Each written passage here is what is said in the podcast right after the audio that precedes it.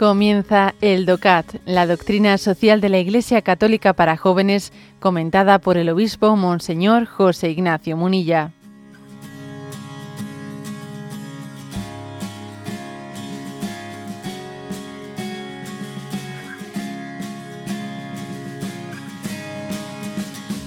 Punto 59. ¿En qué son iguales y en qué son diferentes el hombre y la mujer? Y la respuesta es, Dios ha creado al hombre y a la mujer como individuos de igual dignidad. Sin embargo, Dios no creó al ser humano como un sujeto abstracto, sino que lo hizo masculino o femenino, diferenciando una identidad sexual. Dios los creó para que se complementaran y se necesitaran mutuamente en lo fundamental sin que ninguno de los dos sexos domine o excluya al otro, machismo, feminismo radical. Ser hombre o ser mujer significa, por tanto, algo más que asumir un papel. Para la visión cristiana, en su relación de amor, el hombre y la mujer son el reflejo perfecto de Dios. Bueno, pues esta es la, este es el punto 59, que viene después del punto anterior que decía, ¿hay diferencias fundamentales entre los seres humanos? Entonces se subrayaba la igual, de, igual dignidad, ¿no? Que ese es también el punto, el punto de partida de este punto 59. Dios ha creado al hombre y a, la mujer con igual dignidad, con igual dignidad, y especialmente en esa imagen del libro del Génesis en la que se dice de cómo Yahvé formó a Eva de la costilla de Adán, se está subrayando la igual dignidad. ¿Mm? Porque existe ¿no? una especie de, frente a una concepción, obviamente, ¿no? en el momento en el que el libro del Génesis eh, pues es libro revelado, pero que es un libro revelado en un contexto histórico, obviamente existía el riesgo en ese contexto histórico de, eh, de entender o comprender a la mujer o valorarla como un ser inferior al hombre. Bueno, pues la imagen utilizada por el autor del libro del Génesis, inspirada también por Dios, ese formar a Eva de la costilla de Adán, está subrayando pues la misma dignidad. Esta sí que es carne de mi carne y sangre de mi sangre, ¿no? Dice el texto bíblico. Igual dignidad. Ahora, ¿qué ocurre? Pues que ocurre que, que en nuestra cultura actual eh, la, la igual dignidad fácilmente se está em, confundiendo con el igualitarismo, ¿sí? El igualitarismo es un, es un virus, es un virus de nuestro, de nuestro tiempo. El igualitarismo es un virus de nuestra cultura que nace de que todo es igual, todo es igual, ¿eh? no existe diferencia alguna. Y parece como si la palabra distinguir o diferenciar fuese discriminar. Pues no, somos, somos distintos, somos diferentes. Y en esa diferencia hay una riqueza de complementariedad muy importante.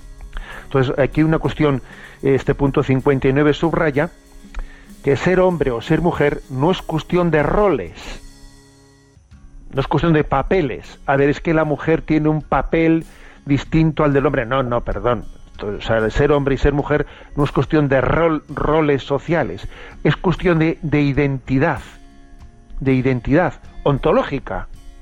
¿eh? O sea, ontológicamente, ser hombre o ser mujer, pues tiene una característica distinta. Por eso el texto, el texto bíblico, eh, el texto bíblico de Génesis dice, hombre y mujer los creó. Cuando habla de la creación del ser humano, es curioso que matice de esta manera, ¿no? Hombre y mujer los creó. Está haciendo una afirmación también antropológico existencial, metafísica también, ontológica. ¿eh? Es una afirmación de, que afecta al ser del hombre. ¿eh? No dice, fijaros, ¿eh? no dice negro y blanco los creó, no, no dice eso. Dice hombre y mujer los creó. Si dijese hombre, hombre mejor dicho, si dijese, si hubiese dicho, ¿no? Blanco y negro los creo, parece, o sea, eso daría, daría pie o sea, una especie de justificación del racismo, pero no hay margen alguno para el racismo en la antropología bíblica, no hay margen alguno. Ser blanco, ser negro es algo meramente circunstancial, no es ontológico, no es ontológico, no afecta a la antropología ser blanco, ser negro. No así ser hombre o ser mujer, que afecta, eh, afecta obviamente, nos configura. O sea, yo no soy un ser humano que tiene, ¿eh? que tiene sexo femenino o sexo masculino. No, soy un ser, no, soy un hombre o una mujer, que es distinto. Porque ser hombre o ser mujer no es algo que se tiene, es algo que se es, que se es, ¿eh? que afecta plenamente, o sea, que, que forma parte de tu identidad. Por lo tanto, eso implica pues que, pues que existe una vocación a la complementariedad, etcétera, que, es maravillosa, que supone una riqueza antropológica que tenemos que descubrir, que tenemos que valorar. ¿eh? Y quizás este es uno de los, eh, pues uno de, los grandes retos ¿eh? de nuestra sociedad actual, porque estamos bajo el signo del igualitarismo, y como estamos bajo el signo del igualitarismo, pues y de las reivindicaciones de un sexo frente al otro, pues entonces corre el riesgo en este contexto cultural de perderse, de no valorarse, pues todo lo que es esa vocación a la complementariedad. Lo cual no quita, lo cual no quita, eh, pues que también eh, la Iglesia valore, valore una, pues una, un sano, una sana reivindicación de los derechos de la mujer que se abren paso en, medio de una cultura que ha sido eh, fundamentalmente machista más en unos lugares que otros, eso es verdad, ¿eh? porque ha habido culturas que han sido culturas matriarcales, ¿no? pero es verdad que especialmente en determinadas culturas el machismo ha hecho un daño muy grande a la relación del hombre y de la mujer.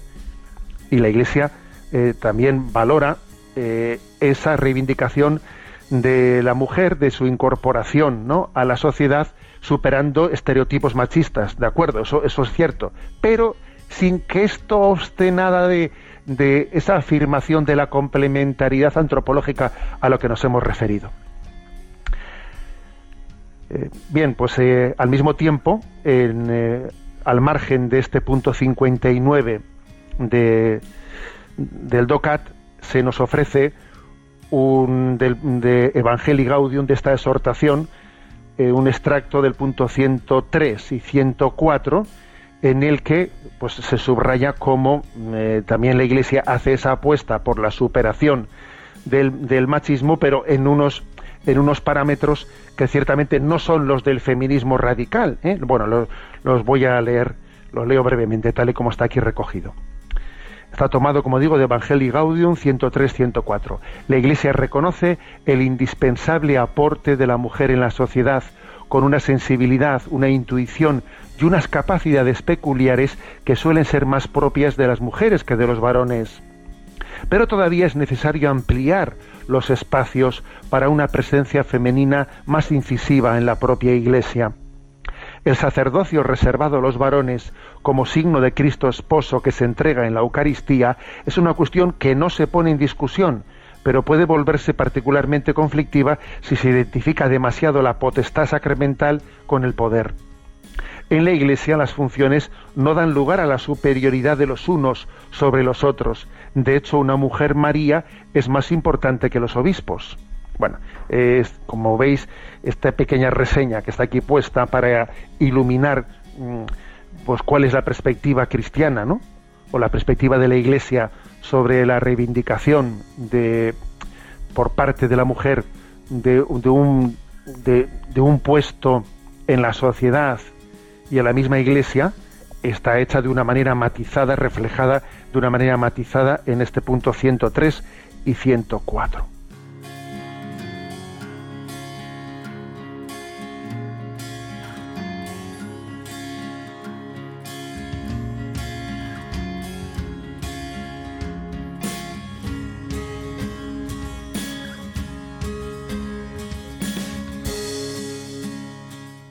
Has escuchado el DOCAT, la doctrina social de la Iglesia Católica para jóvenes, comentada por el obispo Monseñor José Ignacio Munilla. Encuentra todos los audios en radiomaria.es.